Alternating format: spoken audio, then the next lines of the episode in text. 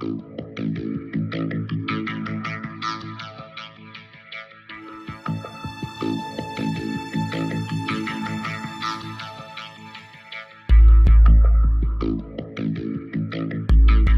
ich freue mich heute gleich zwei Gäste bei zu Gast bei Lisa zu haben. Ein ganz herzliches Willkommen an Sie, Frau Professor Ulrike von Hirschhausen und natürlich auch an Sie, Herr Professor Jörn Leonhardt. Herzlich willkommen.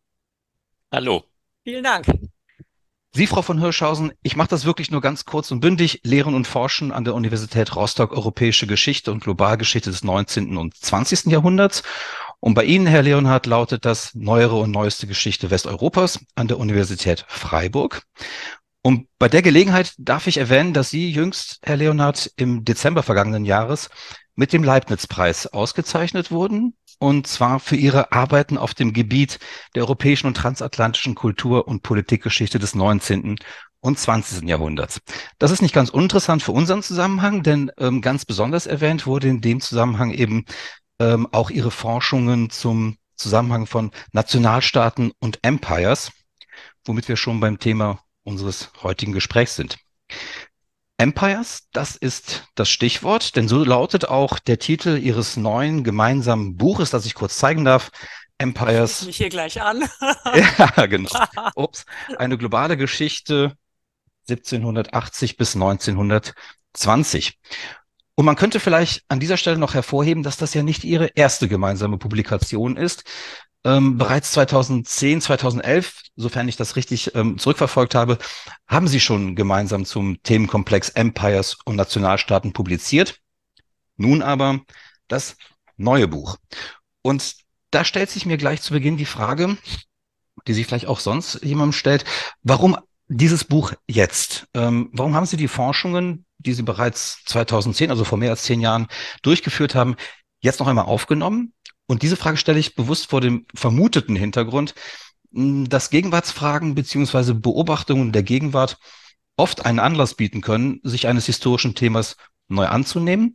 Denn immerhin ist gegenwärtig von Imperien oder von imperialer oder gar imperialistischer Politik immer wieder die Rede, ähm, sei es mit Blick auf Russland oder die Türkei oder China, aber auch hinsichtlich der globalen Vormachtstellung der USA.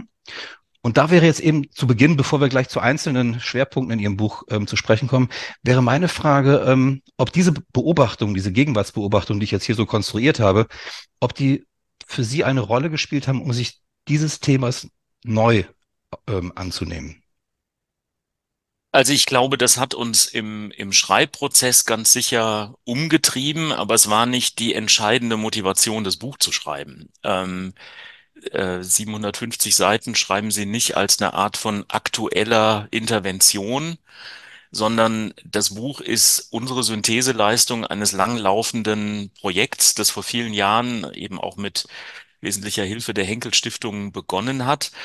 Und dann gehört aber zum Schicksal jedes Buches dazu, dass es eben in eine Zeit fällt. Und es ist genau in die Zeit gefallen, in der, und das sieht man jetzt ja an ganz vielen Reaktionen, wir mit Empires wieder zu tun haben.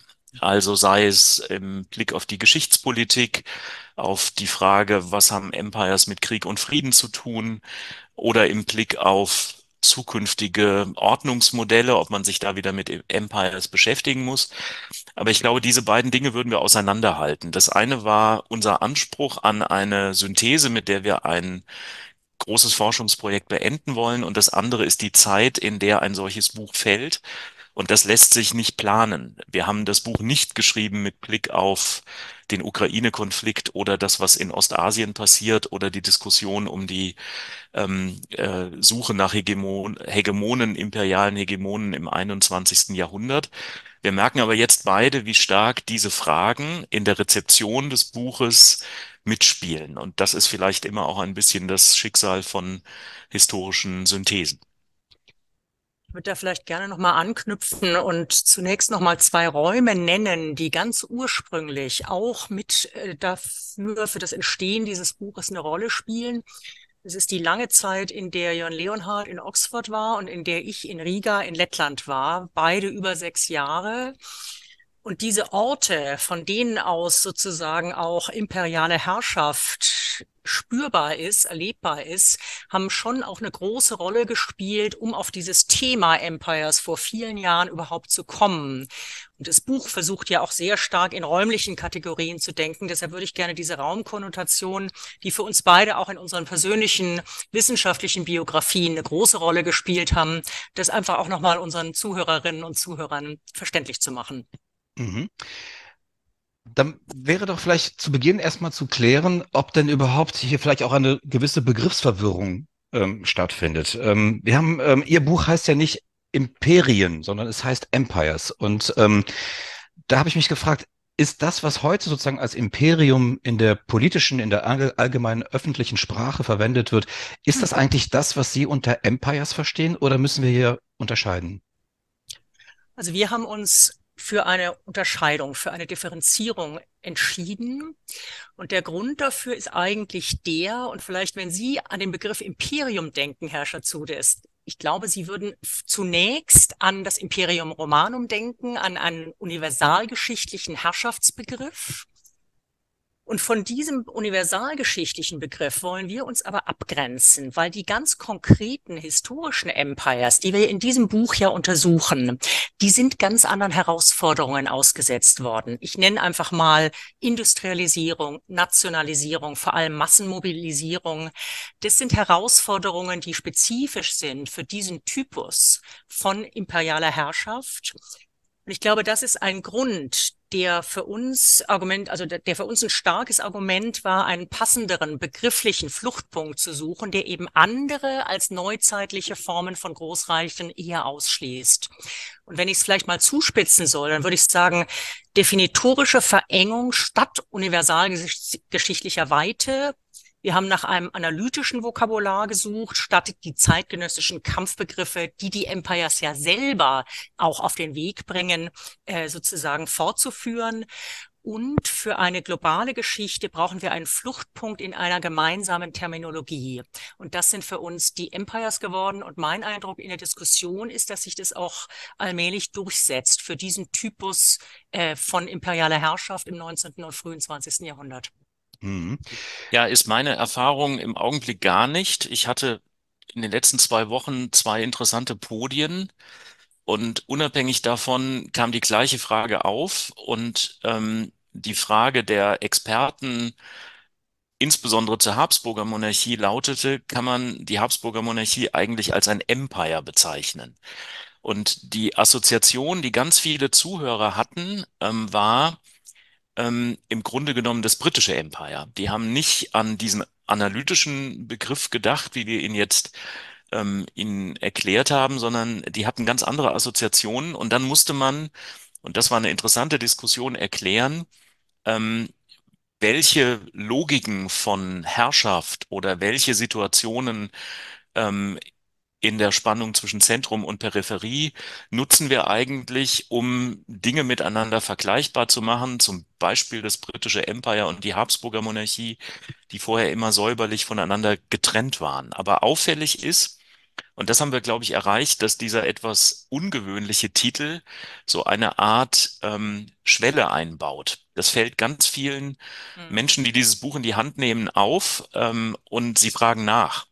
Und das ist natürlich eigentlich etwas, was man sich als Autoren wünscht, dass man über eine solche ungewöhnliche Schwelle miteinander ins Gespräch kommt. Das passiert, aber es führt auch zu einer ganzen Menge an Begriffsverwirrung, also insbesondere bei denen, die vielleicht jetzt nicht aus der Fachcommunity kommen. Mhm. Aber ich glaube, das, was Herr Leonhard schon ansprach, dass das ein zentraler Grund dafür ist, dass viele Menschen gerade auch im deutschen Kontext den Begriff Empire zunächst mit dem britischen Empire verbinden. Und unser Ansatz ist ja ganz dezidiert, kontinentale und maritime Empires sozusagen zu vergleichen. Und das ist eben auch ein Teil dieser Hemmschwelle, die sich dann begrifflich irgendwie kondensiert. Auch bei dem Leser, der jetzt von der Thematik sich erstmal reinführen lässt, aber vielleicht noch kein Vorwissen hat. Mhm. Weil Sie mich gefragt haben, Frau von Hirschhausen, was ich eigentlich, äh, an was ich denke, wenn mhm, ich genau, Imperium im Kopf habe. Konnotation. Ne? Genau, eigentlich ein sehr politisch aufgeladener Be Begriff sozusagen, der ähm, auch eher einen pejorativen ähm, ähm, äh, Konnotation sozusagen hat. Ähm, imperial ist immer irgendetwas, was andere ausbeutet aufgrund von asymmetrischen Machtverhältnissen. Das wäre so mein Begriff von Imperium gewesen, während ich Empires tatsächlich ähm, eher ähm, jetzt auch als einen historischen Begriff begriffen hätte. Ähm, ähm, denke auch an das französische Empire, zweites äh, Kaiserreich beispielsweise, ähm, Louis Bonaparte und so. Ähm, insofern war das für mich eigentlich meine erste ähm, äh, Überlegung, als ich Empires lag, las, dass sie das eher als einen historischen Begriff und äh, begreifen, der einfach von der Politik oder von den politischen ähm, ja, ähm, Verwischungen so ein bisschen ähm, befreit ist. Also wir wollten jedenfalls einen Begriff, den wir erstmal analytisch definieren und den wir dann an historischen Orten sozusagen fruchtbar machen. Ähm, und Ihre, Ihre eben gemachte Bemerkung kann man natürlich nochmal gegen den Strich bürsten. Wenn Sie gucken, wie im Augenblick, das erklären mir meine sinologischen Kollegen ähm, mit dem ähm, Begriff Imperium oder Empire in China umgegangen wird oder in Russland, ähm, dann sehen Sie natürlich überhaupt keine pejorativen ähm, Konnotationen, sondern dann ist das genau das, woran man sich orientiert. Mhm. Und wenn Sie in konservative Thinktanks an der amerikanischen Ostküste gehen, dann sagen die, es wird Stabilität nur gehen, geben mit einer hegemonialen Stellung der Vereinigten Staaten im 21. Jahrhundert. Und in sehr vielen ähm, äh, Gesellschaften, die sich mit Außenpolitik und internationalen Beziehungen ähm, beschäftigen, gibt es eine sozusagen funktionalistische Sicht auf Empire. Ähm, braucht man die nicht in irgendeiner Form, um außenpolitische Stabilität in einer ins Rutschen gekommenen Weltordnung zu schaffen? Ich mache mir das nicht zu eigen, aber ich glaube, wir müssen vorsichtig sein ähm, mit der Idee, dass es so etwas wie eine Sicht auf diese Begrifflichkeit gibt. Die Tatsache, dass das im Augenblick sehr stark sich verändert, ähm, macht deutlich, dass der Rückgriff auf diese ähm, Vokabeln offensichtlich für viele Menschen sehr viel mehr Erklärungskraft bietet als zum Beispiel der Nationalstaat. Und das ist ja auffällig, dass wir diese ganzen Diskussionen jetzt führen können, ohne dass wir auf den Nationalstaat kommen. Und das macht, glaube ich, die Relevanz des Themas nochmal unmittelbar klar. Hm. Wenn ich darf, würde ich da vielleicht nochmal ein ganz konkretes Beispiel auch nennen, was eigentlich gleich auch in das Buch hineinführt. Ähm, was Herr Leonard ja gerade schon angesprochen hat, wir haben oder beobachten momentan den Versuch, Imperialität auszuflaggen über den Untergang der Empires hinaus. Und ich finde, dass man das gerade sozusagen an der chinesischen Politik in Europa sehr stark beobachten kann ähm, sozusagen einen Versuch eines neoimperialen Ausgreifens. Und wir erzählen in, in unserem Buch, wie Zeitgenossen mit der Besetzung chinesischer Hafenstädte durch europäische Empires um 1900 umgingen.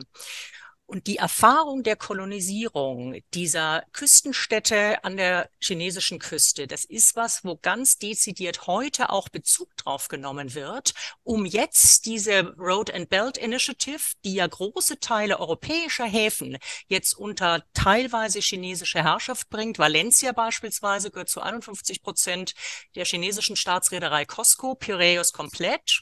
Da sieht man sozusagen auch den Rekurs äh, auf sozusagen die koloniale Demütigung, die für die heutige Politik Chinas eine ganz große Rolle spielt. Und das, glaube ich, das ist das, was wir meinen mit dem Weiterwirken der Imperialität über das Ende der historischen Empires hinaus. Das ist sehr interessant, dass Sie das sagen. Ich habe jüngst noch einen Vortrag von Wolfgang, Re äh, von Wolfgang Reinhardt gehört, der genau diesen Punkt äh, zu China im Grunde ähm, äh, herausgearbeitet hat, wie sehr das nachwirkt und äh, das, was Sie im Grunde gerade ausgeführt haben. Ich nehme das auf, was ähm, Herr Leonhardt eben gesagt hat. Wir müssen aus unterschiedlichen Perspektiven möglicherweise auf solche Begrifflichkeiten wie Imperium, Empires und so weiter gucken. Und genau das äh, ist ja, wenn man Ihr Buch gelesen hat, so eine ähm, Perspektive, die Sie insgesamt einnehmen, aus unterschiedlichen Blickwinkeln sozusagen ähm, auf die Geschichte von Empires zu schauen. Ähm, vielleicht sollten wir aber zuvor noch einmal, jetzt haben wir so ein bisschen Begriffsklärung gemacht, was wichtig ist. Vielleicht sollten wir erstmal deutlich machen, welche Empires Sie eigentlich ausgemacht haben als solche in Ihrem Buch. Ähm, welche haben Sie ausgewählt und warum haben Sie genau diese ausgewählt? also, also ich glaube, ja, bitte, ja. fang du gerne an. Ich fange vielleicht mal an, wir wechseln uns einfach so ein bisschen ab. Bitte. Ähm, Ich finde, dass die Frage nach der Auswahl, und ich wäre neugierig auch auf deine Antwort, Jörn, in mir nochmal so diesen langen Prozess des Nachdenkens über Empires Wachruf, der das ganze Buch eigentlich begleitet hat.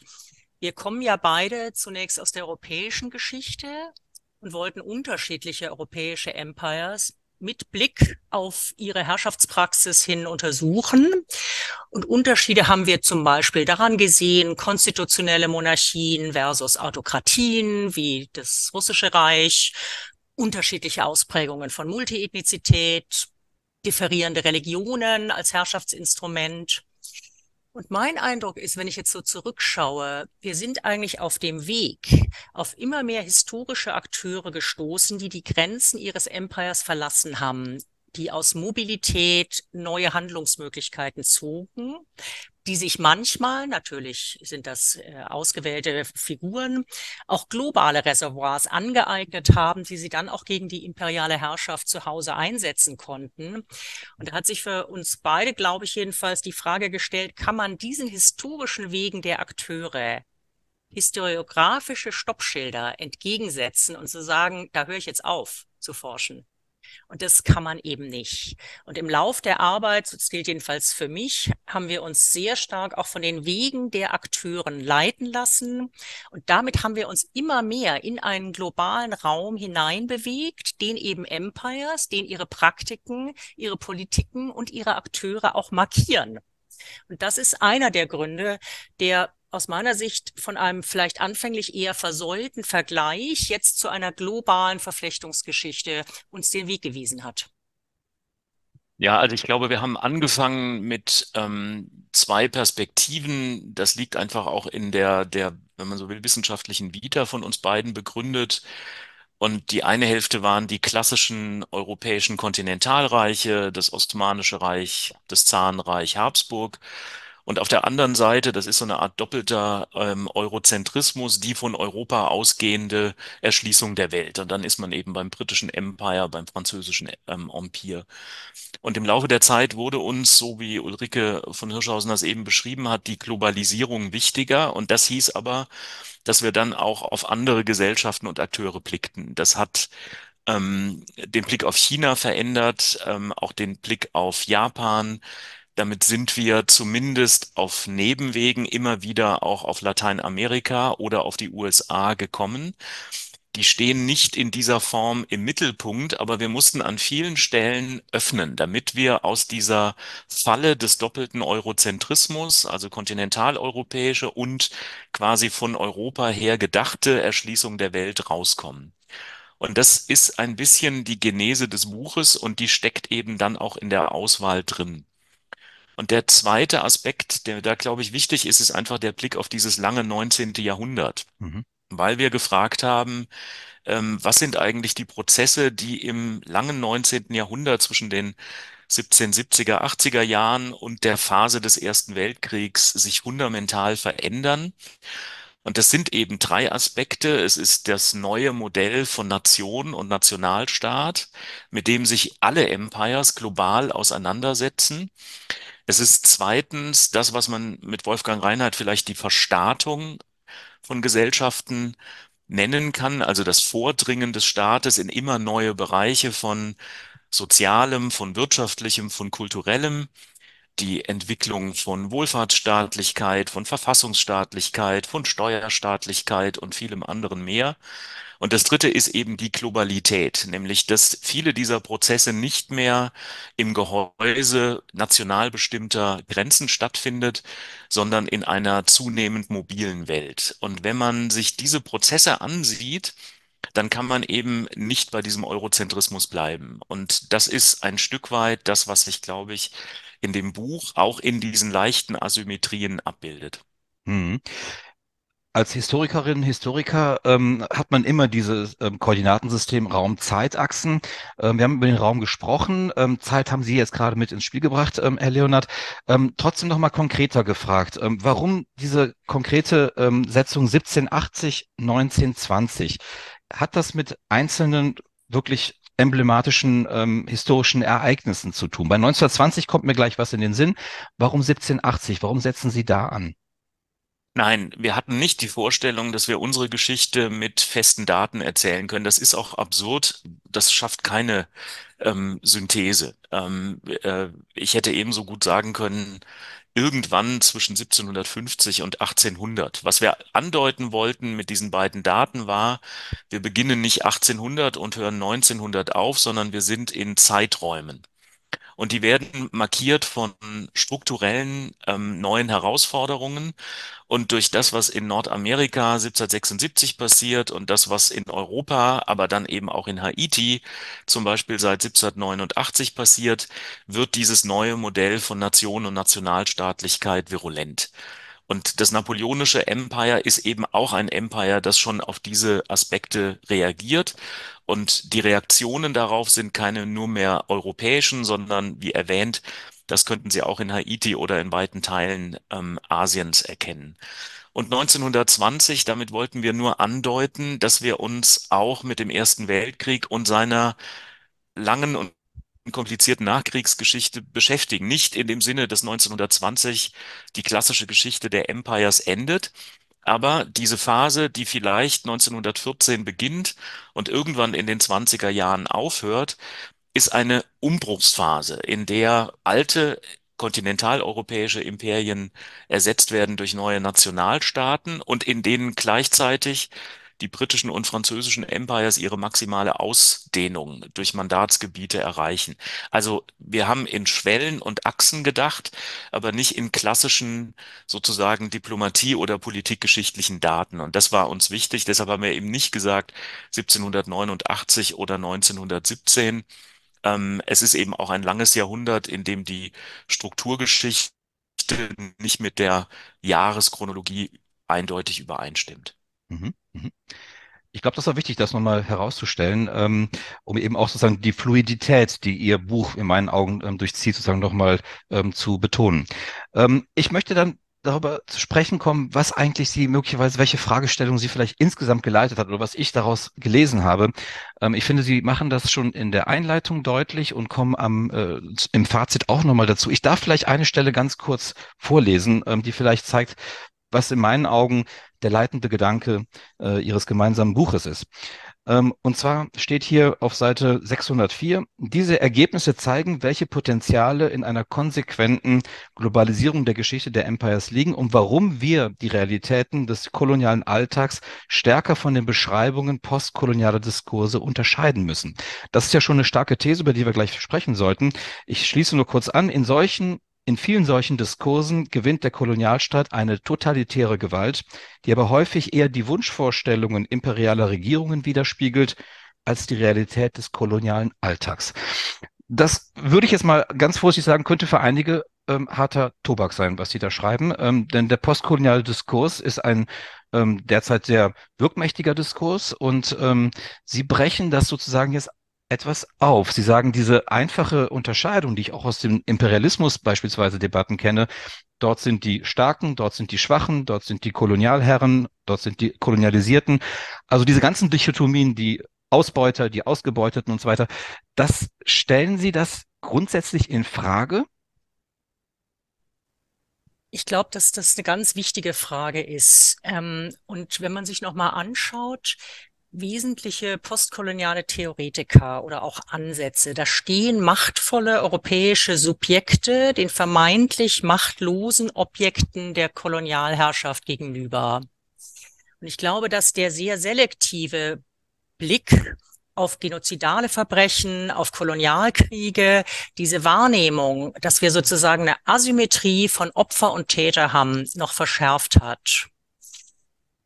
Und ich glaube, unser Anliegen, indem wir konsequent symptomatisch vergleichend vorgegangen sind, was bedeutet imperiale Herrschaft vor Ort?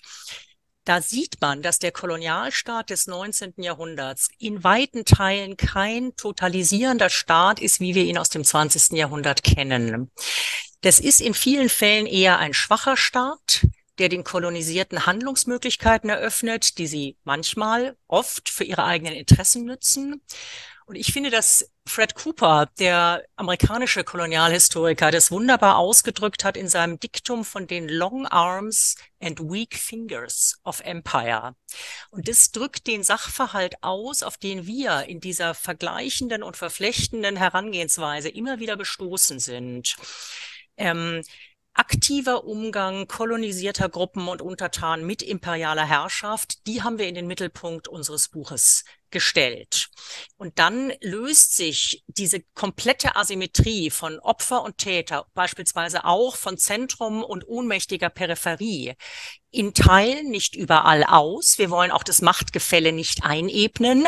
Aber wenn man eben vor Ort geht und weg von den Diskursen und hin zur Praxis, dann gibt es eine Diskrepanz aus postkolonialer Wahrnehmung und der kolonialen Realität vor Ort, würde ich schon so sagen. Also die Frage begegnet in jeder Diskussion. Ähm, das, glaube ich, kann man auf jeden Fall sagen. Uns ging es darum, dass diese Rollen nicht a priori, bevor wir praktisch das Buch angefangen haben, definiert sind, sondern wir wollten vor Ort genau hingucken und das Interessante für uns waren eben die Rollenwechsel, ja, die Ambivalenzen, die Hybridisierungen. Wir haben ganz viele äh, Menschen in der äh, Situation kolonial ähm, gefunden, die manchmal beides waren, die an der einen Stelle Täter waren, ähm, Kolonisator, und an der anderen Stelle auch kolonisiert waren die sozusagen eingebunden waren in Kolonialstaatlichkeit, aber dort auch Nischen gefunden haben, um eigene Handlungsmacht ähm, zu entwickeln. Ähm, was wir ganz sicher nicht wollten, ist eine Art von Empire-Apologie im Sinne von war alles nicht so schlimm und eigentlich war es doch für die ähm, Leute vor Ort immer gut, weil die ihre Nischen gefunden haben. Das Buch ist auch eine Geschichte der Praxis kolonialer Gewalt, ob in Kriegen, in anderen Unterwerfungspraktiken bis hin zum Armenier-Genozid im Ersten Weltkrieg, wo man sehen konnte, was die ähm, Ethnisierung von Politik ähm, im Krieg bedeuten kann. Aber wir wollten genau hingucken und wir wollten nicht, dass wir diese Rollen Täter, Opfer, Kolonisatoren, Kolonisierte a priori festlegen. Das ist, glaube ich, das Provozierende für manche Vertreter aus der ähm, äh, postkolonialen ähm, Debatte. Aber es ist das, ähm, was uns im Laufe des Buches als Motiv immer wichtiger wurde. Ähm, und auch da eben eine Form rauszukommen aus diesen Container-Begriffen, die man zuweist und die dann aber an vielen Stellen den Kern des empirischen, was wir herausgefunden haben, in den Quellen, in den ganz konkreten mhm. Situationen nicht trifft. An manchen Stellen repliziert die postkoloniale Debatte eben ein Denken von den Zentralen aus. Also von denen, die, die planen, die sagen, so wird das Empire funktionieren, so setzen wir das durch. Und unser Buch ist nicht aus den Zentralen geschrieben. Und das ist eine andere Perspektive und daraus entstehen eben dann auch andere Interpretamente. Hm. Vielleicht darf ich Ihnen an dieser Stelle eine kleine Aufgabe stellen. Ähm, ich habe jetzt einfach mal ein paar Dichotomien, die so typisch möglicherweise für diese Diskurse sind, mal zusammengetragen ähm, und lese Ihnen die mal kurz vor und vielleicht können Sie sich jeweils eine aussuchen und dann vielleicht mit einem Beispiel aus Ihrem Buch darauf äh, reagieren, also wo Sie mal zeigen können, wo das eben nicht aufgeht, ähm, diese übliche Asymmetrie. Also die eine, das ist schon eben zur Sprache gekommen, wäre auf der einen Seite exzessive Landmacht, die äh, sehr gewalttätig, auf der anderen die maßvolle äh, ähm, ähm, äh, Seemacht wäre das eine. Oder, ähm, Sie haben das gerade schon erwähnt, Frau von Hirschhausen, allmächtiges Zentrum auf der einen Seite, ohnmächtige Peripherie auf der anderen oder aktive Metropole, passive Provinz wäre auch so eine Gegenüberstellung. Global, kolo, äh, lokal, ja, also wäre auch nochmal eine, ähm, äh, so eine übliche Dichotomie. Sie haben es genannt, Herr Leonard, Kolonialitäter, kolonialisierte Opfer. Und vielleicht noch weil das eben auch unser Thema hier greift, marodes Empire auf der einen Seite gegen moderner Nationalstaat auf der anderen Seite. Ähm, ja, also das wären so ein paar Beispiele, die ich Ihnen so sozusagen anbieten könnte. Könnten Sie vielleicht sich jeweils eins aussuchen und daraus vielleicht ein Beispiel aus Ihrem mhm. Buch vielleicht erzählen, wo Sie das deutlich machen können, dass diese Asymmetrien so einfach nicht aufgehen?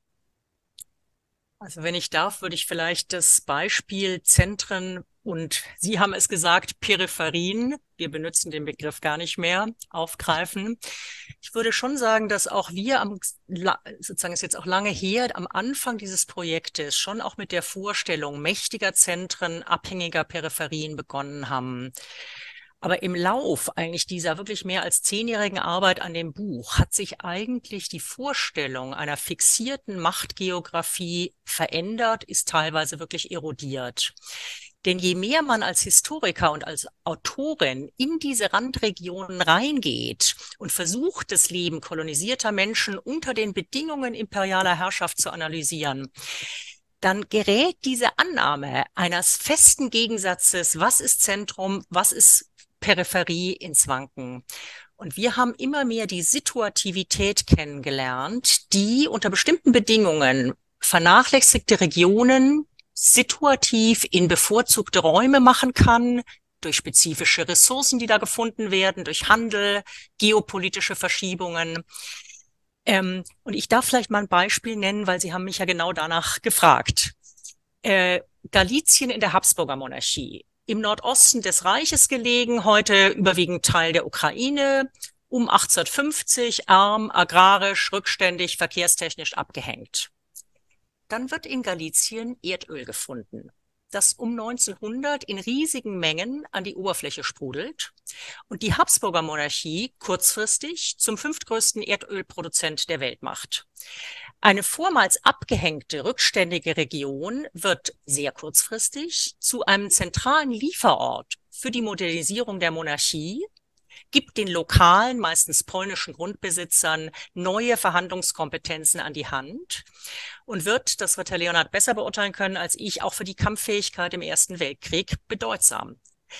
Das ist einfach nur ein Beispiel, um diese Situativität zwischen Metropole und Randregion zu akzentuieren. Und das heißt nicht, dass wir das Machtgefälle einebnen, verkennen, das natürlich zwischen diesen Räumen weiter besteht, das konstitutiv für die Definition auch von Empires ist. Aber ich glaube, der Punkt ist, wir brauchen eine neue Sensibilität für die Variabilität dieser Räume. Und die Machtgeografie ist nie statisch gewesen. Und das ist ein Grund, warum wir uns, das war dann ziemlich am Ende des Schreibens, dazu entschieden haben, den Begriff Peripherie gar nicht mehr zu gebrauchen. Wir sprechen von Randregion, wir sprechen von Provinz, wir nennen den konkreten Namen der Region, weil er konstante Abhängigkeit und Ausbeutung impliziert, aber die Zeitgenossen haben teilweise gerade dort Möglichkeit gefunden, imperiale Herrschaft für eigene Zwecke zu unterlaufen. Oft sind ja gerade die Randregionen Ausgangspunkte für den Zerfall auch der Herrschaft. Und ich würde vielleicht abschließend sagen, dass zumindest unser Bemühen ist und die Leser werden beurteilen, ob es gelungen ist, das Buch auch einen neuen Polyzentrismus entstehen lässt, der die Variabilität dieser Machtgeografie deutlich macht. Mhm. Ja, also dieser Polyzentrismus war, glaube ich, für uns ähm, entscheidend und ähm, Ulrikes Beispiel war jetzt Galizien, aber das können Sie globalisieren. Ob Sie sich Bengalen angucken oder Baku, ob Sie im Baltikum unterwegs sind oder in Böhmen. Sie haben wenn man so will, statische Zentralen. Die sind dann eben in Wien oder Petersburg oder London. Aber sie haben im 19. Jahrhundert eine unglaubliche industrielle, wirtschaftliche Dynamik und die führt dazu, dass das Modell Zentrum-Peripherie auf diese Konstellation einfach nicht mehr passt. Ähm, daraus entstehen neue Spannungen, wenn die Tschechen eben sagen, wenn wir wirtschaftlich erfolgreich sind, dann wollen wir eben auch anders ähm, äh, politisch repräsentiert sein. Aber diese Dynamiken, die fassen Sie nicht mehr mit diesen Containerbegriffen. Und ich greife mal noch ein anderes Beispiel heraus. Ähm, sozusagen ein klassisches narratives ähm, Motiv, Leitmotiv. Ähm, Sie haben es erwähnt, exzessive Landmacht und maßvolle Seemacht. Das ist ja sehr ähm, äh, erfolgreich gewesen als ein Narrativ. Also noch in den Brexit-Debatten schließt Boris Johnson ja immer an die Idee der Zivilisierungsmission des britischen Empires an. Aber in dem Buch zeigen wir eben ähm, zum Beispiel, was exzessive Gewalt in Australien gegenüber den Aborigines bedeutet. Ähm, der Begriff Concentration Camp wird im südafrikanischen Krieg gegen die Buren entwickelt die Gewalt ähm, der Deutschen gegen Herero und Namaa hatte genozidale Züge. Da kann von der Idee, dass die maritimen Empires sozusagen Zivilisierungsleistungen erbracht haben, keine Rede sein. Und umgekehrt das russische Empire war nicht nur Kontinentalmacht, es ist in Ostasien Seemacht. 1905, äh, die Seeschlacht von Tsushima, ist eben eine Seeschlacht und keine Landschlacht. Aber umgekehrt ist das britische Empire in Irland eine Seemacht. Nein, es ist in vieler Hinsicht sozusagen in seinem unmittelbaren ähm, Feld ähm, auch eine Landmacht. Also diese Kategorien funktionieren nicht mehr. Und weil es für unser Buch so elementar wichtig ist, gilt diese Dichotomisierung eben auch nicht zwischen Empires und Nationalstaaten. Denn das ist eigentlich für uns ein ganz wichtiges Ergebnis gewesen. Ähm, diese beiden äh, Idealkategorien sind in der Realität ganz häufig miteinander verschränkt. Die erfolgreichen Nationalstaaten des 19. Jahrhunderts, gerade die, die neu gegründet werden, sind eben in ihrer Selbstdefinition auch Empires. Das Deutsche Reich von 1900, äh, von 1871 ist eben ein deutsches Reich und kein deutscher Bundesstaat in der Selbstwahrnehmung. Das heißt, es gibt ganz starke Anleihen. Wenn Sie an Max Webers berühmte Inaugurationsrede ähm, in, in Freiburg denken, da sagt er, ähm, der Modernisierungsfortschritt des deutschen Kaiserreichs, der muss in einem Weltmachtanspruch sozusagen münden. Und umgekehrt sehen wir im 19. Jahrhundert, dass die Empires auf das neue Modell des Nationalstaats reagieren. Sie führen Wehrpflicht ein, sie versuchen Verfassungen zu entwickeln, sie versuchen Zugehörigkeit über Karten, über Volkszählungen zu organisieren. Das heißt, es gibt vielfältige Verflechtungen. Ähm, der, Panslav der Panslavismus, der Panturkismus, der Pangermanismus, das sind Vorstellungen, die vor 1914 äh, entwickelt werden, um die Empires zukunftssicher zu machen. Und das sind Anleihen an die Idee der nationalisierenden Kerne von Empires.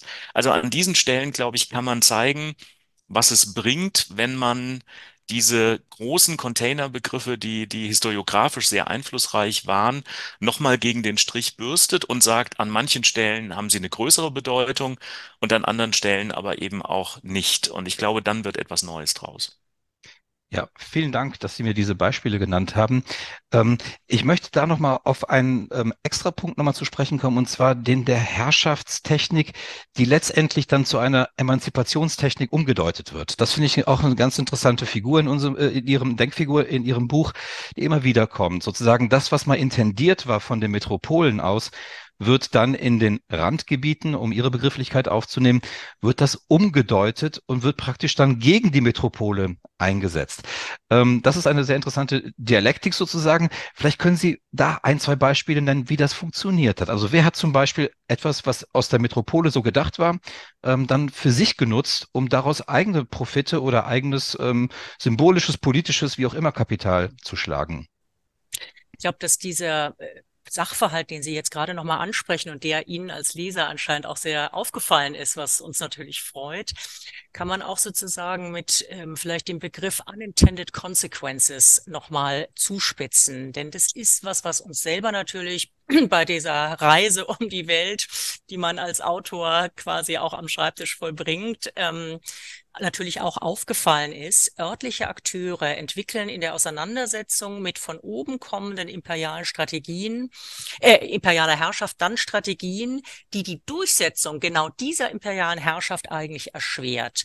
Das klingt jetzt erstmal kompliziert, deshalb glaube ich, ist es sinnvoll, wenn vielleicht jeder von uns auch ein Beispiel bringt. Und ich würde da einfach nochmal auf die Habsburger Monarchie zugreifen wollen.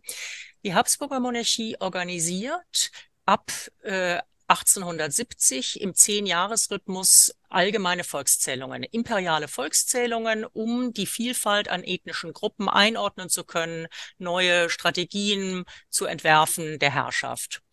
Was machen jetzt die Gezählten damit? Vor allem in Böhmen und Mähren deuten die diese Volkszählungen um zu einer Art Wahl, einer informellen Wahl als Tscheche, als Deutscher und versuchen möglichst viele derer, die zwischen diesen beiden Sprachgruppen sind, für sich zu gewinnen, also Loyalität zu einer als Nation vorgestellten Gemeinschaft zu gewinnen. Und um 1900 haben wir eigentlich von einem schlichten äh, Zähler, der da an die Tür klopft und sagt, wie viel wohnen bei dir, welche Sprache sprechen die, haben wir eine Art Mobilisierung, die vor allem in diesen beiden Kronländern sehr stark ist, eine Art Massenmobilisierung, dass man aus diesem Volkszählungsakt quasi eine Bestätigung, eine Loyalität zu der eigenen Nation macht, die dann wie Wahlen quasi wahrgenommen werden. Das wäre nur so ein konkretes Beispiel, wie das umgedreht wird. Und das können wir in einer Fülle anderer Situation kolonial auch zeigen.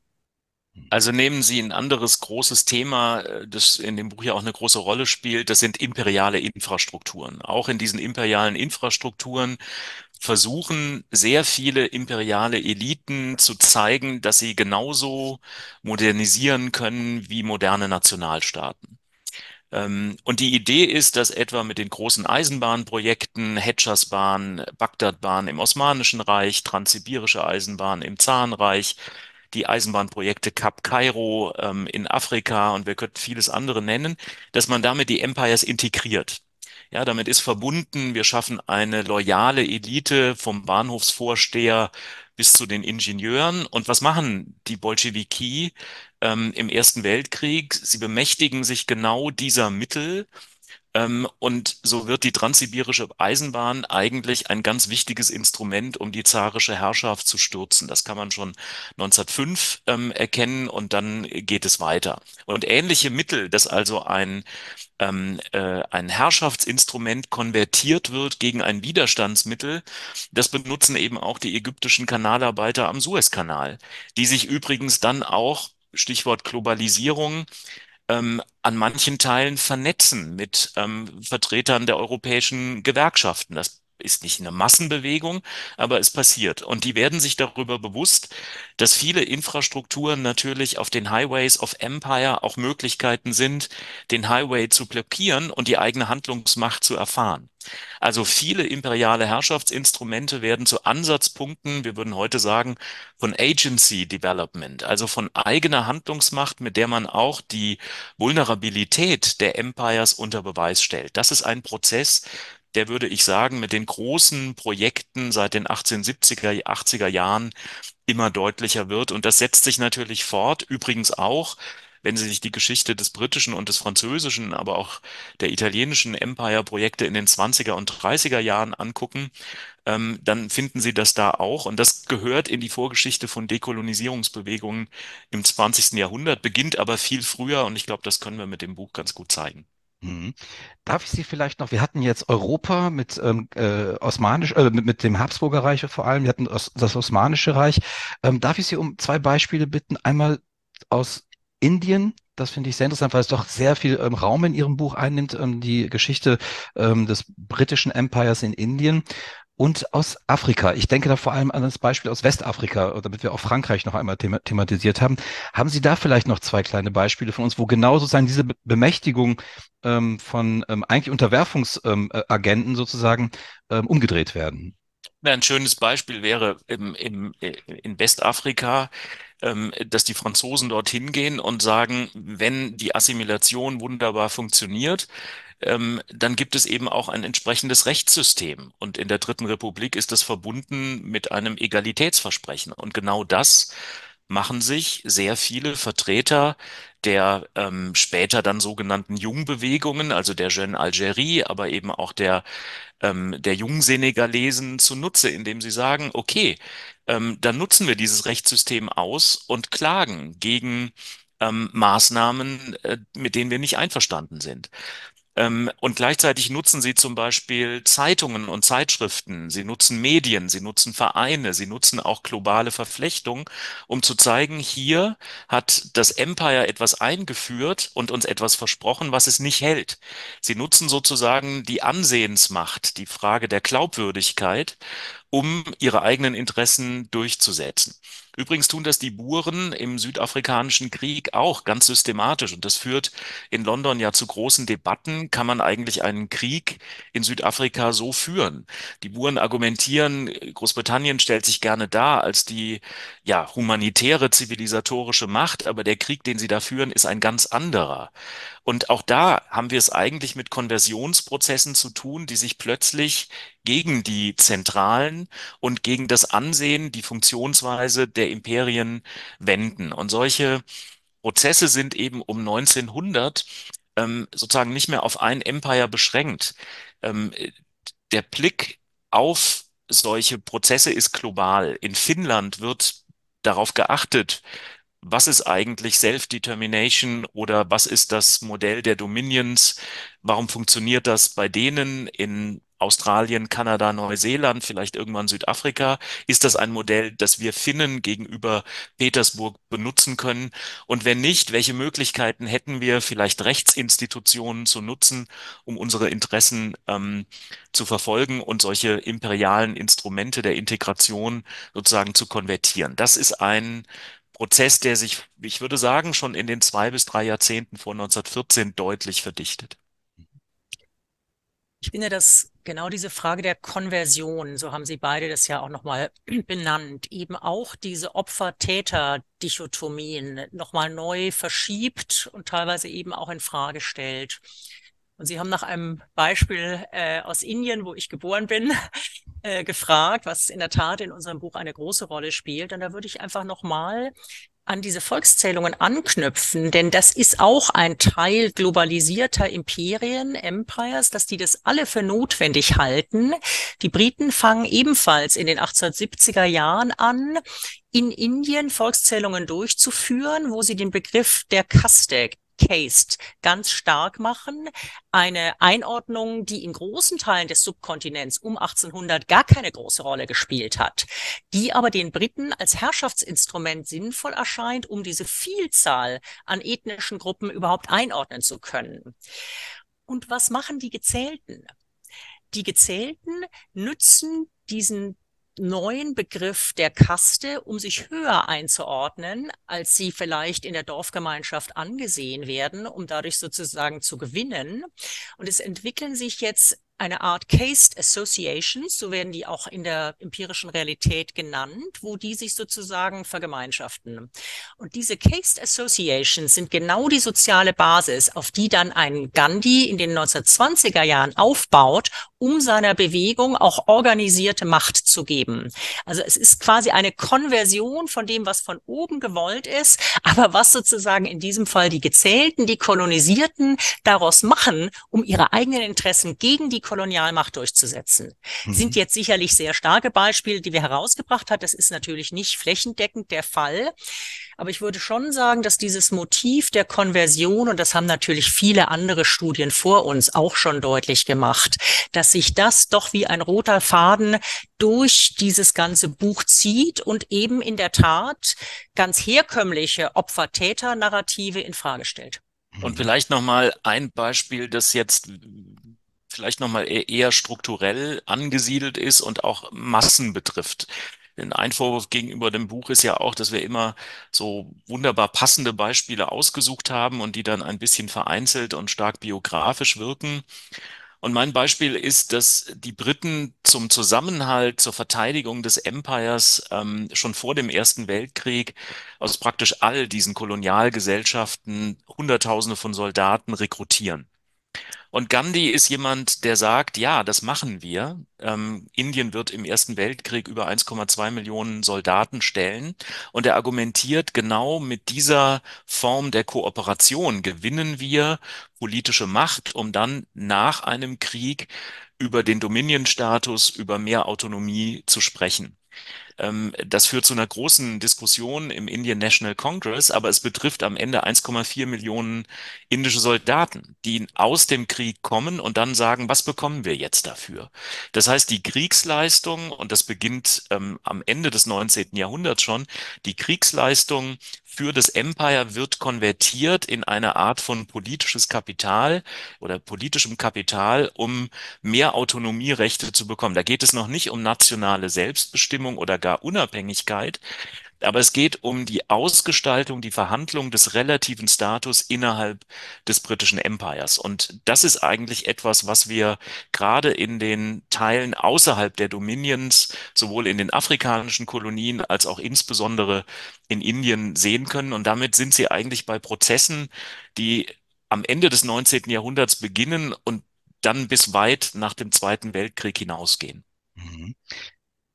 In dem Zusammenhang interessiert mich nochmal die Frage, ähm, die ähm, Bedeutung von politischen Ideen die sozusagen genau im Revolutionskontext Europas nach und nach entstehen, welche Rolle die in diesem Zusammenhang von Empires und, ähm, äh, und eben der den Randgebieten, den kolonialisierten Gebieten zu tun hat. Man könnte ja fragen, was ist denn eigentlich los mit diesen Empires, wenn die doch da alle so renitent werden und anfangen, unsere, ähm, unsere Konzepte für sich zu nutzen? Warum ähm, sagen die sich nicht einfach, na und, dann gehen wir halt mit unseren Soldaten dahin und machen das nieder, um es ganz, ganz grob zu sagen. Also mit anderen Worten, sind die Empires irgendwann selbst sozusagen in ihrer eigenen, ja, in ihrer eigenen Rhetorik gefangen? Warum wird, werden beispielsweise, ähm, wird ihnen das, äh, wird Kolonialisierten das Recht zugesprochen, überhaupt zu klagen. Also diese übliche ähm, ähm, äh, äh, Dichotomie, die können machen, was die wollen, die sind sozusagen allmächtig, ähm, die scheint ja da nicht aufzugehen. Aber warum eigentlich? Warum nehmen sich die Empires das nicht einfach raus und zu sagen, wenn die nicht spuren, dann hauen wir halt dazwischen, um es ganz, ganz grob zu sagen. Die Empires sind in keinem Jahr, das wir untersucht haben, statisch. Sie müssen sich Sie müssen sich verändern. Sie können nicht mit der Politik, die Sie um 1800 entwickelt haben, um 1900 einen Subkontinent wie Indien ähm, regieren. Ähm, das zweite entscheidende Argument, all das, was Sie ansprechen, bedeutet enorme Kosten. Mhm. Ja, das kann man im Deutschen Reich wunderbar sehen. Ähm, im, Im Reichstag wird permanent darüber verhandelt, was diese Kolonien kosten. Wenn man ein maritimes Empire mit allen Infrastrukturen entwickeln will und eine Gewaltinfrastruktur entwickeln will, dann kostet das enorm viel. Sie brauchen eine Schlachtflotte, sie brauchen äh, umfängliche Rekrutierungen und in der Regel sind diese Konflikte ja nicht mit einer in Anführungszeichen Entscheidungsschlacht erledigt, sondern sie haben vielleicht jahrelange Guerillakriege, asymmetrische Kriege. Wir untersuchen viele Kriege, bei denen ähm, jedenfalls in der frühen Hälfte des 19. Jahrhunderts die Erfolge der Empires gar nicht ausgemacht sind. Ja, irgendwann wird das durch die Asymmetrie von Waffentechnologien anders. Stichwort Maschinengewehr. Aber lange Zeit ist das nicht so. Und wenn das kam ja vorhin, wenn, wenn, wenn der lange Arm des Empires relativ schwache Finger hat, dann muss man blicken darauf, wie man die Ressourcen zentral einsetzt. In London ist der Anspruch, dass man diesen Subkontinent eben nicht mit 100.000 Beamten, sondern vielleicht mit weniger als 5.000 Beamten aus dem Colonial Office regiert. Aber das bedeutet dann auch, dass man autochtone, indigene Eliten sehr viel stärker mit ins Boot nehmen muss und dann aber natürlich auch Kompromisse schließt. Aber viele dieser Kompromisse bedeuten, eben auch Handlungsmacht, die sich für andere entwickelt. Und das ist eben kein eindeutiger schwarz-weißer Prozess. Das ist etwas, was sich verändert und was genau mit diesen Stichworten Modell des Nationalstaats, Globalität, Verstaatung, wirtschaftliche Dynamik, viel größere Mobilität im Laufe des 19. Jahrhunderts verändert. Und es kommt ein weiteres dazu, und das war für uns ein wichtiges Motiv, uns diese Biografien anzubieten gucken, ähm, das 19. Jahrhundert wird mobiler und das heißt eben, dass auch sehr viele Akteure in unseren Empires vergleichen. Also nehmen Sie einen jungen Ho Chi Minh, der irgendwann in seiner Biografie auch Vertreter aus dem Senegal und aus Algerien trifft und dann vergleicht, was ist die Bedingung an verschiedenen Orten des französischen Empires? Warum ist die Erziehungssituation oder die rechtliche Situation in Westafrika ganz anders und viel besser und viel weitergehender als etwa in Indochina. Also es entsteht ein Globalismus des Vergleichs, der Handlungsbedingungen für imperiale Eliten, aber eben auch für die Kolonisierten fundamental verändert. Und das ist, glaube ich, ein gutes Beispiel, um diese Verflechtung, die Mobilität, aber eben auch die Chancen einer stärker global historischen Betrachtung zu unterstreichen. Ja, gut. Ähm, ich würde gern noch mal auf den einen Punkt zu sprechen kommen, den Sie beide schon angesprochen haben, und zwar die Gewichtung in Ihrer Arbeit zwischen, ähm, ich hätte es jetzt begriffen, zwischen Deskription oder Narration und auf der anderen Seite Analyse. Ähm, es fällt ja auf, dass Sie sozusagen ähm, in allen Kapiteln ähm, so eine Struktur durchhalten, in der Sie am Anfang sozusagen breit erstmal die, ähm, äh, die Gemengelage analysieren vor Ort und dann folgt in der Regel eine ja, ein individuelles Schicksal, eine äh, Biografie, ähm, an der Sie das nochmal festmachen. Ähm, wie haben Sie sich das im Vorfeld gedacht von der Gewichtung her? Ähm, äh, Sie hatten schon eben gesagt, Herr Leonard, es kam schon mal der Vorwurf auf, dass Sie sozusagen, dass diese individuellen Biografien zu viel Gewicht hätten und sozusagen damit eigentlich das Gleichgewicht in der historischen oder historiografischen Analyse einfach ähm, ähm, ja, in ein Ungleichgewicht sozusagen bringen. Ähm, wie ist das bei Ihnen konzipiert gewesen von Beginn an? Also ich glaube, das ist ein ziemlich langer und auch komplizierter Prozess gewesen. Wir wollten, ähm, aber Ulrike ergänzt das gerne, wir wollten ein Buch schreiben, das keine ähm, abweisende Strukturgeschichte sein sollte, sondern eben auch konkret wird. Konkret in den Räumen, aber auch in den Personen. Wir wollten aber umgekehrt auf keinen Fall ein Buch, eine mit dem Anspruch einer Synthese, die in der Addition von Biografien aufgeht. Mhm. Und wir wollten da eine Balance finden. Und ich glaube, aus dieser Balance ist die Struktur entstanden, die ja zunächst mal, das fällt auch vielen Lesern, Leserinnen auf, keine streng chronologische ist, sondern sie kommt eher von den Themen. Es gibt eine gewisse Chronologie in der Logik der Themen, aber sie ist nicht ganz chronologisch erzählt und das war bewusst. Und dann haben wir eben eher strukturelle, analytische Passagen und dann immer wieder den Versuch, das Typische auch in biografischen Konstellationen zu exemplifizieren.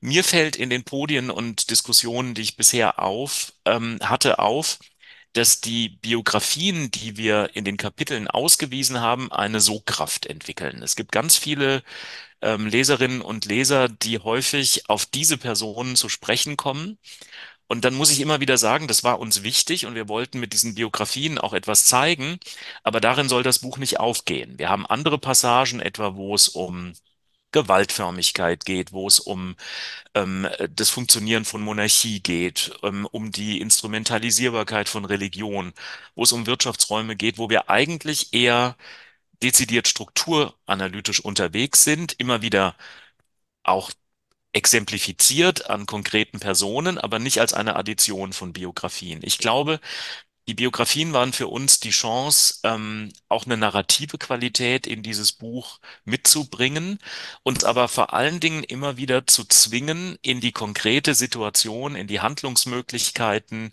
die Mechanismen, die Logiken von Menschen vor Ort zu blicken.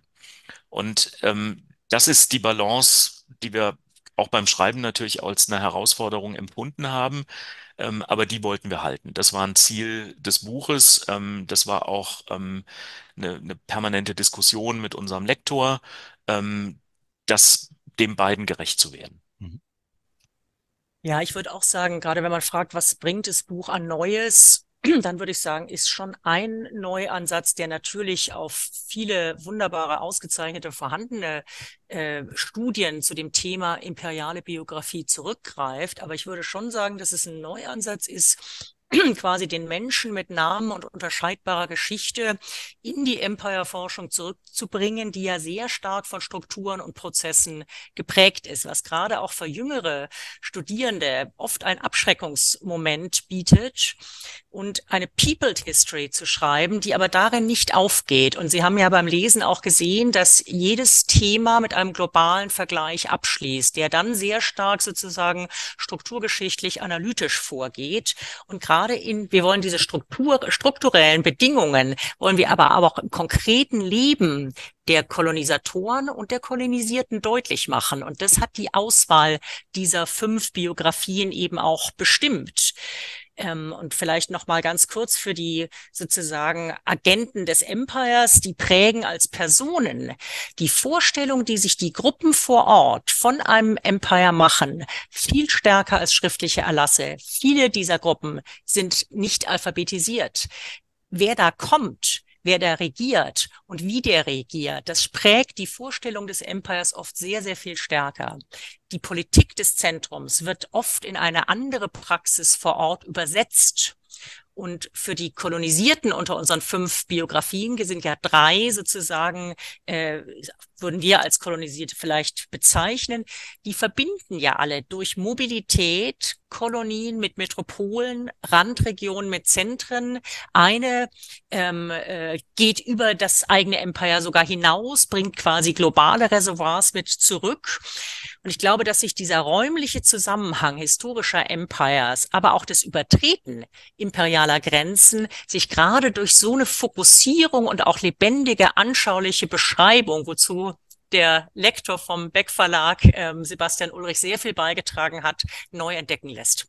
Wobei es auch wichtig ist zu sagen, ähm, die Biografien zeigen ja häufig auch die Grenzen der Handlungsmacht. Also ähm, man darf diese Geschichte nicht als eine falsche, ähm, als so ein falsches Master-Narrative dann interpretieren.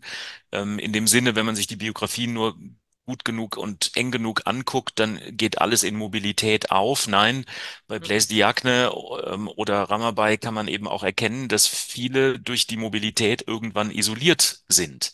Ja, und dass sie von ihrer nächsten Generation dann auch vielleicht äh, wie bei Diagne radikal in Frage gestellt werden und dass das, was sie exemplarisch zeigen, nämlich was perfekte Assimilation in einem Empire möglich macht, dass das dann für eine Folgegeneration ähm, eben überhaupt nicht mehr überzeugend ist.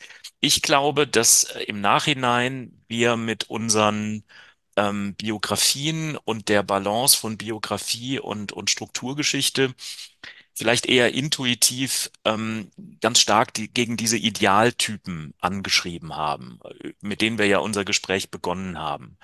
Und ähm, das, diese Balance war für uns eine Möglichkeit, diese Idealtypisierungen, diese Containerbegriffe, Zentrum, Peripherie, ähm, guter Nationalstaat, schlechtes Empire und all das, was wir genannt haben, das gegen den Strich zu bürsten und es wirklich am konkreten Beispiel am Menschen, an der Person und seinen Kontexten und beides ist ja nicht trennbar ähm, äh, zu überprüfen. Und, und ähm, ich glaube, aus dieser ähm, Absetzbewegung, die ja gerade für die Empire-Historiografie wahnsinnig stark und, und lange Zeit ähm, dominant war, ähm, aus der Absatzbewegung ist ein Stück weit auch die, das Gestaltungsprinzip des Buches erwachsen. Mhm. Kommen wir zum Schluss. Ich habe noch zwei letzte Fragen. Eine eher geschichtstheoretische und die andere vielleicht eher, würde ich nennen, eine geschichtsphilosophische Frage. Ähm, vielleicht eine Frage nach äh, unintendierter Geschichtsphilosophie. Also die erste Frage, die geschichtstheoretische, bezieht sich darauf, würden Sie denn sagen, dass Sie mit Ihrem Buch sozusagen ein neues Paradigma aufgemacht haben, wie man die, wie man eine Globalgeschichte von Empires schreiben könnte? Und das eben auch in bewusster Absetzung von bisherigen ähm, äh, Ansätzen. Ähm, oder würden Sie eher sagen, dass es sich bei Ihrem Buch um eine Fortschreibung beziehungsweise ja, Ergänzung oder vielleicht auch Präzisierung bestehender Wissensbestände geht? Ähm, wie würden Sie das einschätzen? Vielleicht fange ich mal an und Jörn, vielleicht mhm. kannst du dann gerne daran anknüpfen. Ne? Ähm, ich glaube, ich würde das Buch und die Forschung, die dahinter steht, zwischen beidem einordnen. Wir sind nicht angetreten, ein neues Paradigma, ein komplett neues Erklärungsmuster aufzustellen. Dafür sind wir einfach auch der fantastischen Forschung unserer Kolleginnen und Kollegen weltweit viel zu verpflichtet. Ich würde aber auch sagen, dass Empires, unser Buch, nicht nur eine Ergänzung oder Präzisierung vorhandenen Wissens ist. Und aus meiner Sicht gibt es eigentlich drei Ansätze und vielleicht darf ich mal einen davon sozusagen deutlich machen, wo wir neue Maßstäbe setzen, die natürlich dann andere wieder aufgreifen, verändern und ihrerseits wieder neu setzen. Ich finde, das ist einmal die Globalisierung von Empires. Ich finde, das ist zweitens die konkrete vergleichende symptomatischer Blick auf die Situation kolonial, also auf die Funktionsweise von Herrschaft vor Ort. Und ich würde drittens einen Neuansatz setzen, eben den Menschen mit Name und unterscheidbarer Geschichte wieder in die Forschung zurückzuholen, was wir gerade schon besprochen haben. Das sind für mich sozusagen drei wesentliche Ansätze, die in dieser Form, glaube ich, bisher so noch nicht zusammengekommen sind. Ob ja, ich das so, ob ich das so akzentuieren würde, weiß ich nicht. Also über imperiale Biografie ist schon sehr viel gearbeitet worden. Ich finde, dass da haben wir vieles auch einfach genutzt, das wäre für mich jetzt nicht so innovativ. Ich fand ähm, viel wichtiger, ähm, dass wir weggekommen sind von zwei ganz wichtigen Di Dichotomien, von Gegensätzen, dass wir, glaube ich, zeigen konnten, wie stark Empires und Nationalstaaten eben keine Containerbegriffe sind, sondern aufeinander bezogen, dass es da viele Assemblagen Hybridisierungen gibt und dass wir eben auch zeigen konnten, wie gerade in den Empires durch die Übernahme von nationalstaatlichen Modellen Probleme entstehen. Also all das, was insbesondere für die kontinentaleuropäischen Empires irgendwann ein echtes Problem wird, nämlich die Ethnisierung der Politik ähm, insbesondere im Ersten Weltkrieg. Ähm, das hat eben damit zu tun, dass diese Empires vor 1914 versuchen, sich über nationalstaatliche Modelle zukunftsfähig zu machen. Und das, glaube ich, konnten wir an vielen Stellen zeigen. Und da gibt es dann auch einen Unterschied zwischen den kontinentaleuropäischen und etwa ähm, der Bedeutung des Faktors Nation, Nationalität in vielen asiatischen Kolonialgesellschaften. Das wird eher in den 20er und 30er Jahren wichtig. Und der zweite Aspekt, ähm, der uns, glaube ich, wichtig war, war nochmal aus dieser ganz starken, auch suggestiven Unterscheidung ähm, zwischen Landreichen und Seereichen herauszukommen. Und das wird eben genau deutlich, wenn wir uns konkrete Menschen in konkreten Situationen und Räumen ansehen. Und dann wird etwas vergleichbar gemacht, was vorher auch in den regionalen äh, Wissenschaften oder viel stärker regional aufgeteilten Wissenschaften nicht passiert. Dann kann ich eben mir angucken, ist die, der Umgang der Habsburger Monarchie mit Bosnien-Herzegowina und dem, was die Briten in Indien machen oder was die Franzosen in Afrika machen, sind das nicht Dinge, die doch miteinander vergleichbar sind? Wo macht der Vergleich Sinn und wo macht er keinen Sinn? Und wir haben eben festgestellt, dass das keine bloß rückwärtsgewandte Idee von uns beiden ist, sondern dass das in der Zeit selbst passiert, dass die ähm, Empires untereinander miteinander vergleichen und sagen, was funktioniert bei euch und was funktioniert bei euch nicht. Und das gilt eben dann auch für ganz unterschiedliche Bevölkerungsgruppen. Wir haben das Buch bewusst nicht genannt, die globale Geschichte. Das wäre ein hypertropher Anspruch. Es ist eine mögliche Perspektive die aber, das sieht man, finde ich, schon jetzt aus vielen Reaktionen, doch auch in der Kritik irgendwas angeregt hat. Ähm, und ähm, da steht man in einer langen Reihe und da wird es andere Interpretationen von anderen geben, die aber, das wäre, glaube ich, unsere Hoffnung, nicht mehr in versäulten Kategorien stattfindet, wie das eben doch, Stichwort doppelter Eurozentrismus, historiografisch über lange Zeit gewesen ist. Hm. Angeregt hat es äh, bei mir sehr viel während der Lektüre und ähm, da komme ich vielleicht zu meinem letzten etwas stichelnden ähm, Punkt ähm, der unintendierten Geschichtsphilosophie. Ähm, manchmal während der Lektüre zuckte es bei mir so ein bisschen und ich dachte, ah, da lese ich aber so ein bisschen Modernisierungstheorie heraus, Verwestlichungstheorien heraus und so und so weiter und so fort. Wenn man sich das anschaut, also die Kolonialisierten ähm, bemächtigen sich nach und nach westlicher ja, Strategien in Sachen Herrschaft, Organisation, Wirtschaft, Kultur und so weiter und so fort. Ähm, könnte man das so ein bisschen manchmal lesen, als wenn das so eine klassische liberale Erzählung wäre, die teleologisch darin endet, am Ende haben wir die verbürgerlichte Welt von Bildungs- und Besitzbürger, Besitzbürgern. Also eine klassisch bourgeoise Erzählung, wenn man, wenn man so will. Ähm, das habe ich manchmal so ein bisschen rausgelesen. Ich will gar nicht sagen, dass das sozusagen mein grundsätzlicher Eindruck war, überhaupt nicht. Aber ähm, ist Ihnen dieser Vorwurf schon mal woanders begegnet?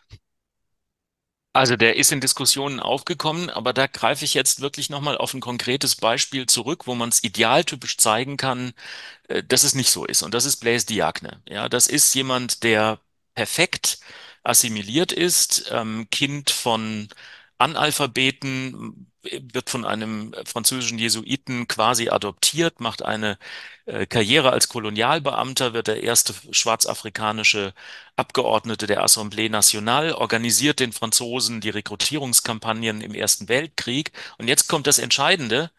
Und da bin ich eben dann bei dem, was nicht in das Narrativ, das Sie eben entwickelt haben, reinpasst.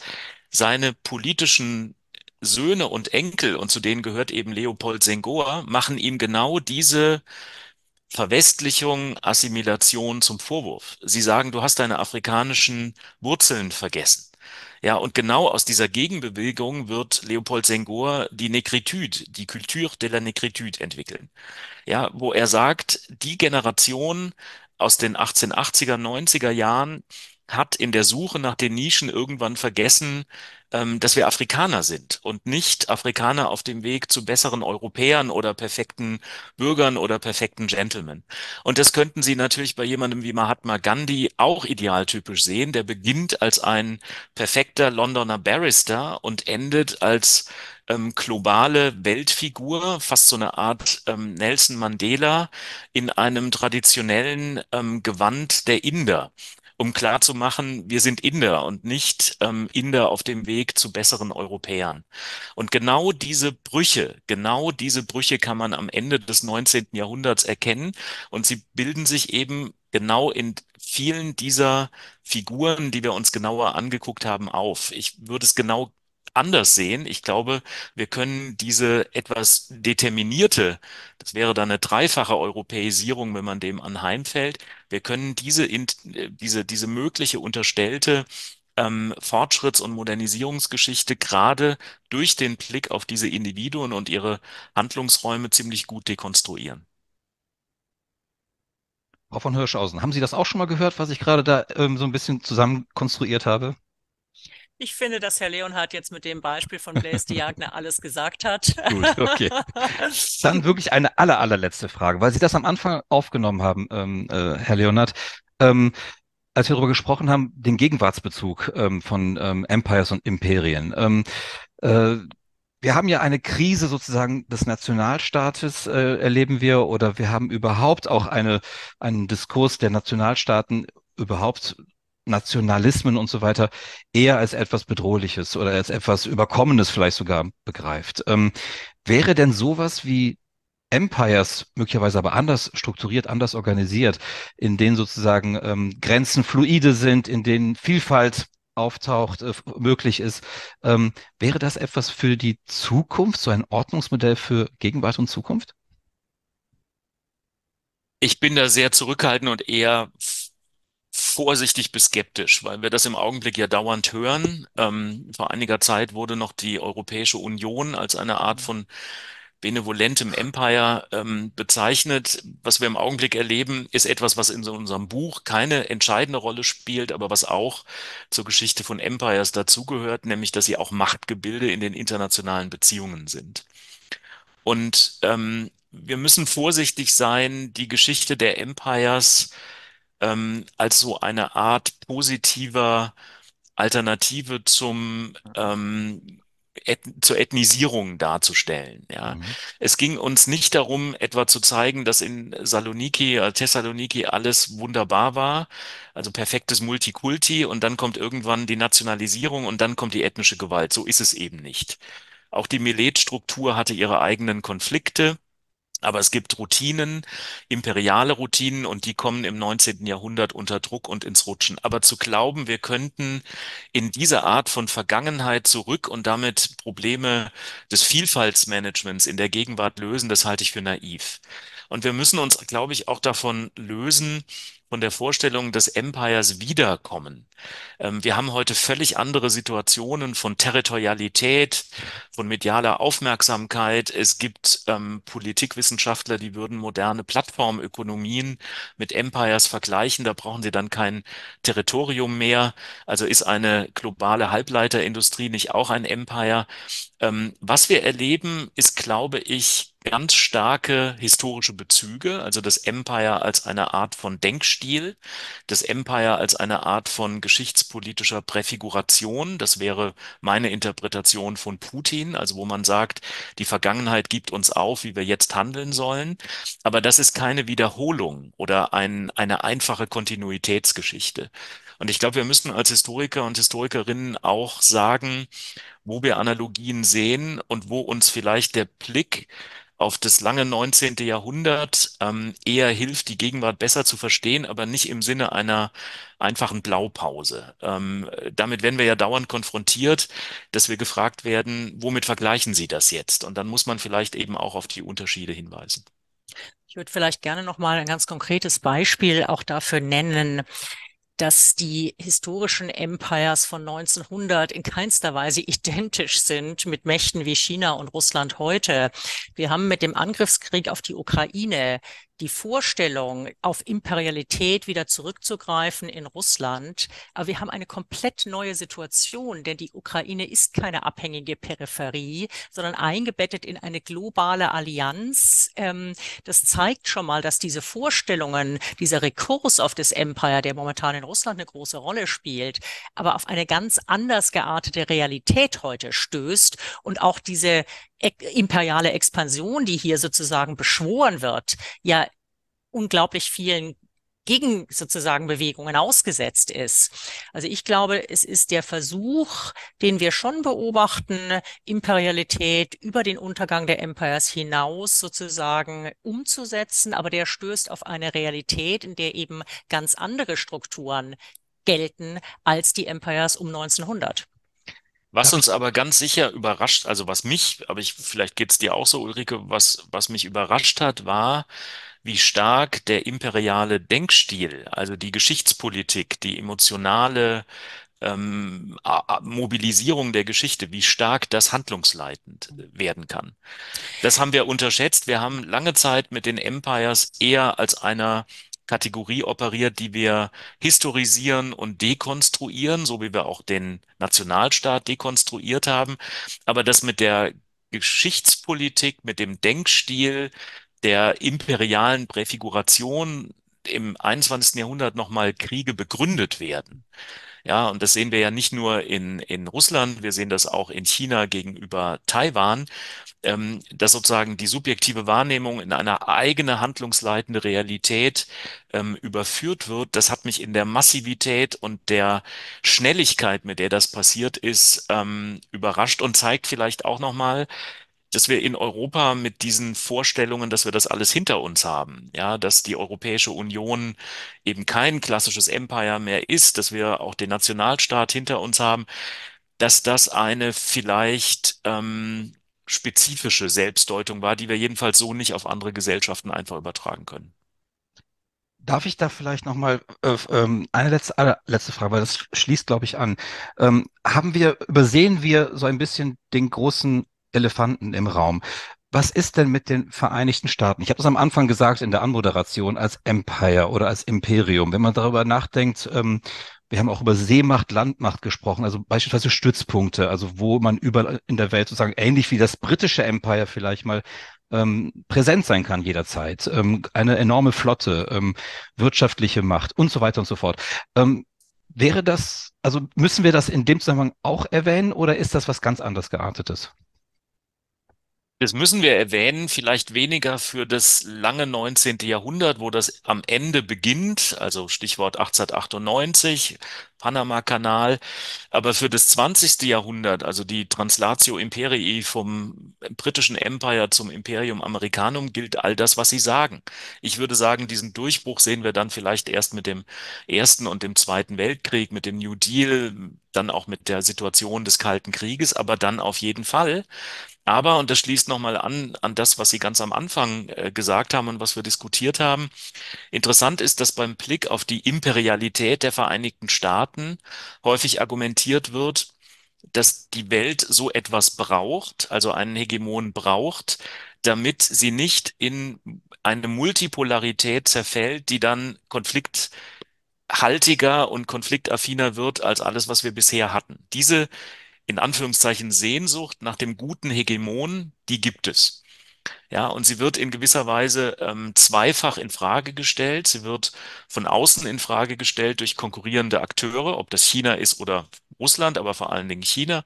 Und sie wird nach innen in Frage gestellt mit all dem, was wir innerhalb der nächsten Monate erleben werden, mhm. weil diese Imperialität der Vereinigten Staaten immer mit einem Freiheits- und Demokratisierungsversprechen begründet oder unterlegt war. Wir sind eben kein so lautete diese Selbstinterpretation, europäisches Empire, sondern wir sind eine Weltmacht im guten Sinne. Ja, wir sind, wir sind die, die die Demokratie bringen. Denken Sie an Wilson, die nationale Selbstbestimmung und vieles andere mehr. Wir sind die Kathedrale der Demokratie. Das ist ein ähm, Empire sui generis. Ähm, und beides wird im Augenblick in Frage gestellt. Und diese doppelte Infragestellung, die produziert im Augenblick verdammt viel Unsicherheit.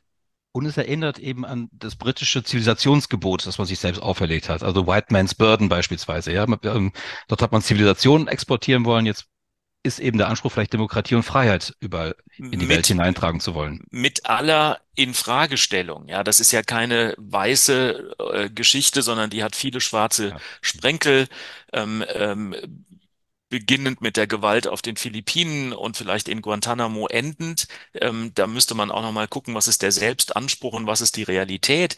Aber dass es diese Projektion, fast mhm. die Sehnsucht danach gibt, dass die Welt stabiler wird durch einen guten Hegemon mit imperialer Qualität, das kann man, glaube ich, im Augenblick doch an vielen Stellen erkennen. Ich glaube, wir haben hier ein wirklich ich hätte, könnte noch zig weitere Fragen stellen. Ähm, das Buch war so anregend und hat so viel ähm, Fragen aufgeworfen, so viele neue Erkenntnisse mir zumindest gebracht. Ähm, dafür kann ich nur danken. Aber danken möchte ich Ihnen jetzt vor allem erstmal für Ihre Zeit und äh, für dieses wirklich sehr, sehr schöne Gespräch. Vielen, vielen Dank, dass Sie zur Verfügung standen und dass Sie uns Ihr Buch nochmal auf der Weise oder auf diese Weise nochmal näher gebracht haben. Herzlichen Dank. Vielen Dank an Sie, lieber Herr Schatzuris, und an alle Zuhörer, Zuschauer und Zuschauerinnen. Vielen Dank.